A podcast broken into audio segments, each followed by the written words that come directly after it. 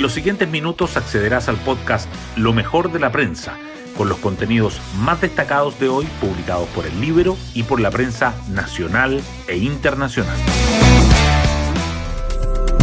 Muy buenos días, hoy es viernes 3 de marzo de 2023. Soy Matías Zamora y este es el podcast Lo mejor de la prensa producido por el Libero. Algo más de dos años han pasado desde que el Partido Comunista planteó la necesidad de rodear con la movilización de masas el desarrollo de la convención. Ahora, tras el rechazo de aquella propuesta constitucional y a puertas de un nuevo proceso, el presidente de la colectividad, Guillermo Teilier, insistió: Me parece muy pertinente hacer el esfuerzo por crear focos de movilización social a lo largo del país por los derechos constitucionales que pensamos en las actuales condiciones deben marcar el debate.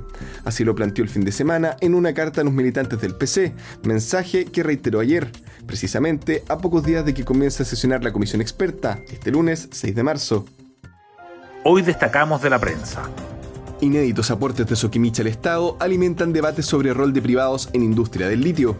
La minera no metálica reportó que sus ganancias se quintuplicaron durante 2022, llegando hasta 3.906,3 millones de dólares, impulsadas por aumento récord en los ingresos por litio.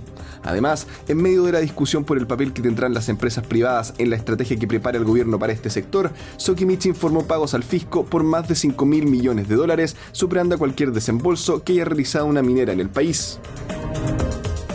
Molestia de senadores obliga al MinSal a reagendar reunión por plan antecrisis de ISAPRES. Las autoridades tenían previsto reunirse este viernes con exministros y académicos para mostrarles los lineamientos del plan para enfrentar crisis de pero integrantes de la Comisión de Salud del Senado acusaron mesa paralela y recordaron que los que aprueban o no esos proyectos son los parlamentarios. En ese contexto, el MinSal postergó cita para el martes e invitó a senadores y diputados a un almuerzo el lunes. Miembros de comisión experta debaten pedir más tiempo para presentar propuestas. En la antesala de su primer encuentro, algunos comisionados del oficialismo han mostrado su preocupación por el acotado plazo para proponer iniciativas de normas constitucionales. reglamento les da 15 días y consideran necesario ampliarlo al menos a 30. En tanto, cada sector designó a tres representantes para las negociaciones sobre quienes integrarán la mesa directiva y las cuatro subcomisiones.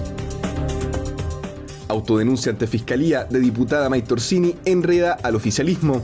Luego de haber sido acusada de interceder tras detención de Jorge Valdivia, la parlamentaria se autodenunció ante la Fiscalía para que investigue.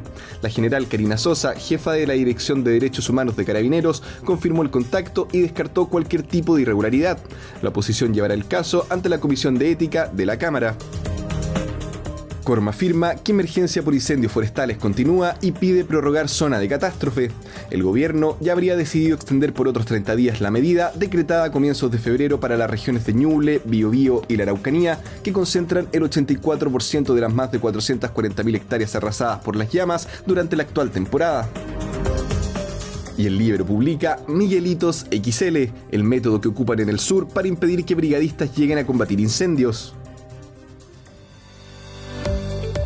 Nos vamos con el postre del día. Magallanes gana en La Paz y se acerca la fase de grupos de la Copa Libertadores. La Academia venció 3 a 1 a Always Ready para acceder a la última etapa previa a la ronda grupal. En el torneo nacional, Universidad de Chile empató 1 a 1 con Unión La Calera. Yo me despido, que tengan un excelente día y será hasta una nueva ocasión del podcast Lo mejor de la prensa.